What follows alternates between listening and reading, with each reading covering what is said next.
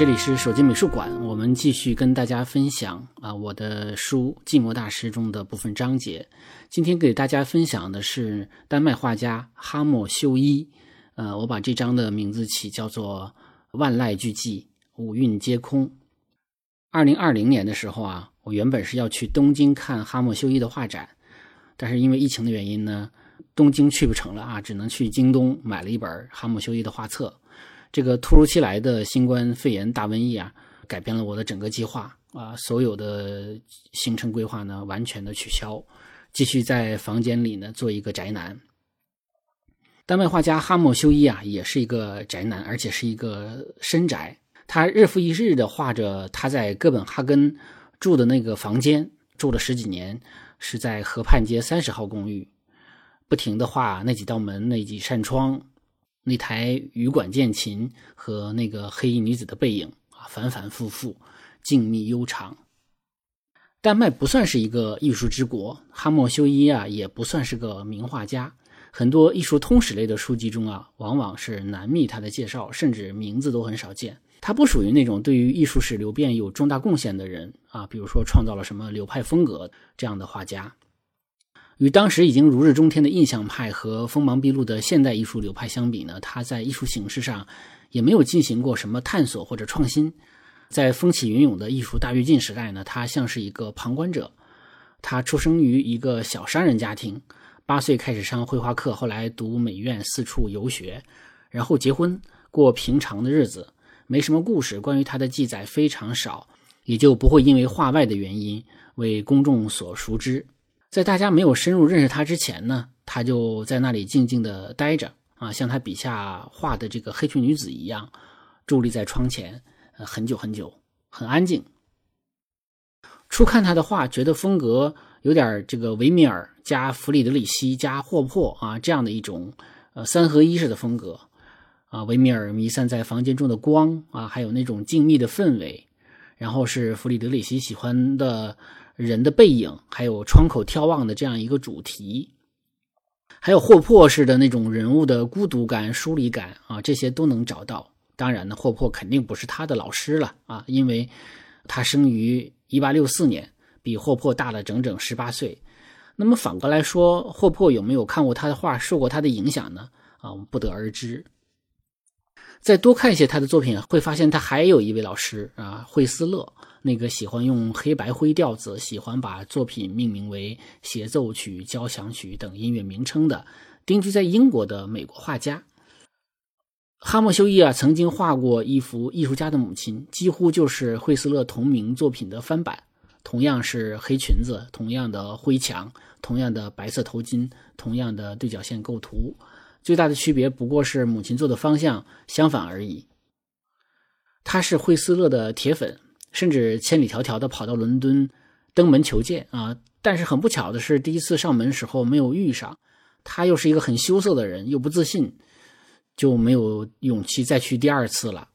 这个北欧人呢，好像都有点社交恐惧的基因。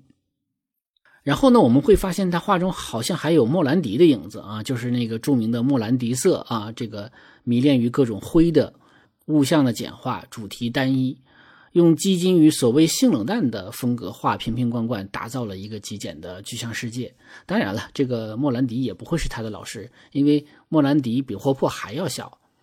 最后呢，我们会惊奇的发现他是寂寞画派啊，当然没有这个画派是我胡乱起的名字啊，是寂寞派绘画的各种风格的一个集大成者，集纳了他之前的寂寞大师，像维米尔、弗里德里希、惠斯勒，同时呢，也提前透支了。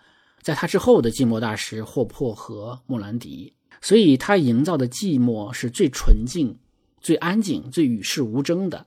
作为东方人呢，我们会自然的想到禅，想到空，想到无为，想到侘寂。他最爱画门，正面的门、侧面的门，而且尤其喜欢画打开所有的门，一层一层的嵌套出三重门。比如说这个画叫《白色的门》啊，那里面有三重。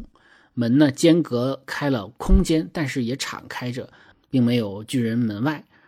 敞开的门并非坦坦荡荡啊，而是空荡荡的，不是热情的欢迎你，而是冷静的开着而已。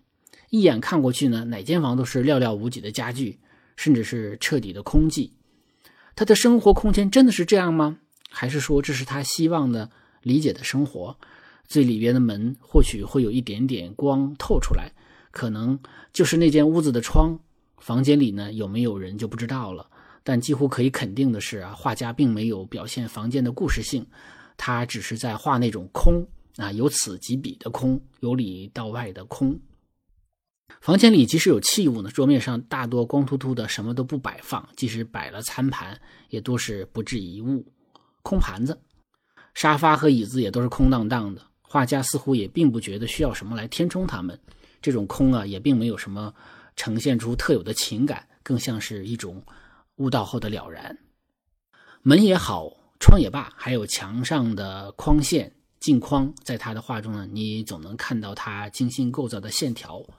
这些直线在画面中别有一番韵律。当然呢，之所以不停地画门窗墙，也主要是需要这些直线。这些线结合着柔和曲线，并略带模糊的人像，配合着光影和色调，共同构成了它独有的美学要素。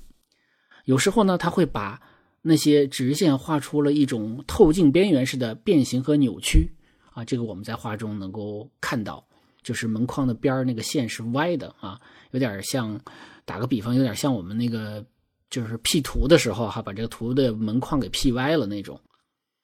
但是毫无疑问，这是一种刻意啊，这种不引人瞩目的扭曲呢，就是画家藏在画中的小谜团啊，让过于平整的画面有一点点。玄妙的意味，有时候呢，他在构图也会稍微的倾斜一点啊，比如说那个艾达弹钢琴的房间这幅画啊，这也是很不起眼的设计。那一点点的倾斜啊，似乎在暗示着观察的主观性和动态感，似乎是画家正在走进弹琴的妻子啊。这个我们打个比方哈，用过云台稳定器拍视频的人都知道，这个动态画面常常是有一点点倾斜的。这里所说的扭曲和倾斜，其实都是感性的和主观的。如果是理性的话呢，扭曲肯定是不存在的，倾斜也肯定会被纠偏。最明显的就是文艺复兴时期的这个绘画了。虽然他学习了维米尔对于光线的处理，但他并没有像维米尔一样用光学成像辅助设备来追求惊人的细节。相比起来呢，他的笔触松散朦胧，啊，与他简约的画面是相得益彰的。黑白灰的色调是他室内画的最主要的用色，这其中他似乎更喜欢用白色，其实也就是一种非常非常浅的灰。那么这种白的门、白的窗、白的墙、白的光，在关于色彩的性格分析中呢，白色代表着北方的颜色，在冰雪季节悠长的北欧，白色应该是大家非常熟悉的，那也是理性和冷静的。白色也就意味着空，这两个字连用就是。空和白就是空白，对吧？白色也表示着孤独、洁净。这些色彩性格也都进一步、进一步烘托出了作品的安静、清冷的气氛。他画出的各种程度的白，就是应和各种形式的空。他也爱画窗，爱画女子的背影。女子呢，大多都穿着黑色长裙，大多有一个白色的美丽的后颈，啊，就是后脖子，是吧？这个像京都的艺妓一样。不过不同之处在于呢，艺妓敷上白粉有意装饰的后颈呢，目的是呈现女人的美丽性感；而哈姆修伊画中女子的后颈呢，虽然美丽，但却没有半分的诱惑。画中女子少数呢是他的妹妹安娜，还有他的母亲，更多的是他的妻子艾达。资料说他的妻子啊有躁郁症，这却与画中的这个人物呢呈现出天壤之别。他为什么把一个躁郁的妻子画成了一言不发的安静女子？难道是因为那是他的期待啊？或者是在他躁和郁两种交替的情绪中，抑郁情绪是主导啊？总之呢，他只留下了他最安静的一面，或者说呢，他的安静只是他的道具。那个寂寞的背影啊，是他在他身上的投射啊，也就是说，是画家在模特身上的投射。两个人的感情状态也猜不透啊，他一幅又一幅的画他的妻子，应该是亲密的，但大多数又只是画他的背影，不是背影时呢，也就静静的旁若无人的弹琴呐、读信呐、编织啊、发呆呀，看上去又不那么亲密。你不会感受到画家对于被画者啊充满了满满的爱意，看到的是特别冷静、特别无意，甚至这个被画者似乎也不知道自己在被画啊，他只是在那里做事啊或者待着。那么画家呢，也只是在画他。与伦勃朗等很多大画家不同啊，这个哈默修伊啊，基本上不用眼神来表现人的精神性，而是用他们的后背，而后背是有故事的啊，是会说话的。刻意避免的眼神直视呢，让画中人无法与观画者交流，从而让观看变成了旁观，变成了审视，不是互动。这也会在潜意识里呢，促使观看者更多的这种不言说的心理。也就是呢，观看者会情不自禁的闭嘴啊，因为他没有与观这个画中的人物产生一种呃精神上的互动，而且呢，我们也会不自觉的猜那画中的女子此时在想些什么呢？这也是用简单来表现丰富啊，也是少即是多的一种呃手法吧。黑裙是模特最常见的装束啊，它有神秘感，也有一种冷感，它比较严肃克制。理性，同时呢，也掩盖了穿着者的丰富内心。黑色与白色形成对比和呼应呢，让表达的情绪更加清晰直接，也少了色彩对于主题的干扰。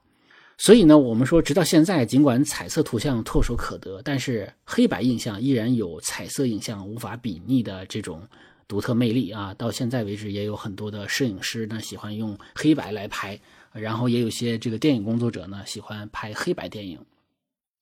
丹麦人主要信奉的是新教的路德宗啊，路德宗用黑色的衣服来避免奢华的装饰啊，这也许是画中常见黑色的另一层原因呢，这是客观原因。也就是说，客观上呢，生活里的人也大多是穿黑色的。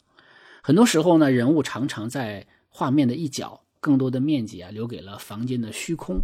有人好奇的把画面中的人物遮挡起来，剩下的画面竟然也能够独立成为很不错的静物画。很多时候呢，更为亮眼的主角是光。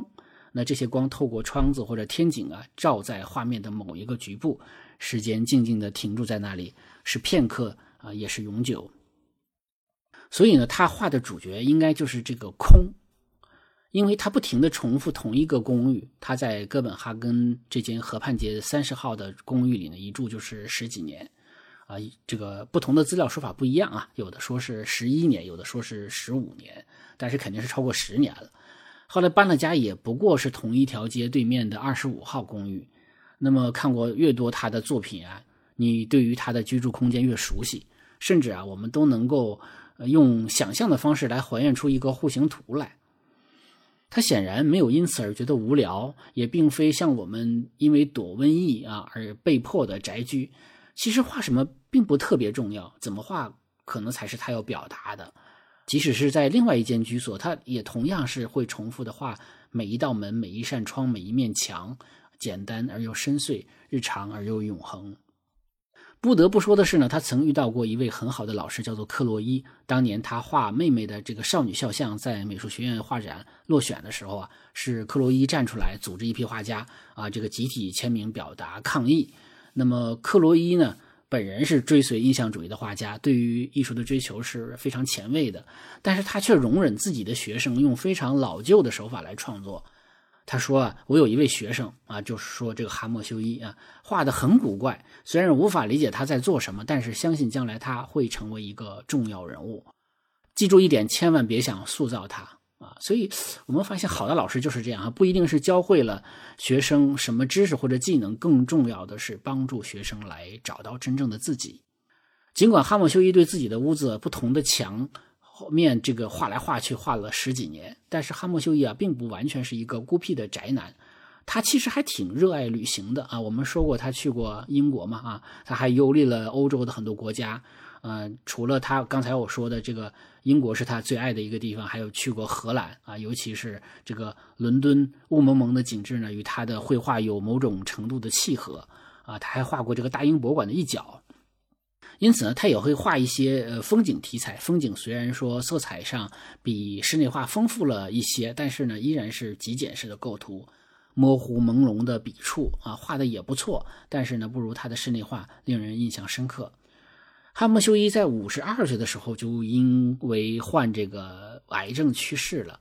在死之前，他焚毁了跟自己创作有关的大量的资料和信件。而生前呢，他也只接受过两次采访。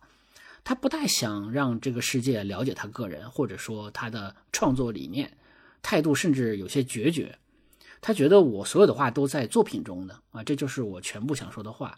那么你想了解我的想法，你就看我的画好了啊，不需要去解读、去解释。他生前啊没能有作品入选丹麦国家美术馆，但是在他死后啊，赞助人向国家美术馆捐赠了二十八幅他的画作，竟然还被国家美术馆给拒收了。这也表明他当时是有多么不受待见。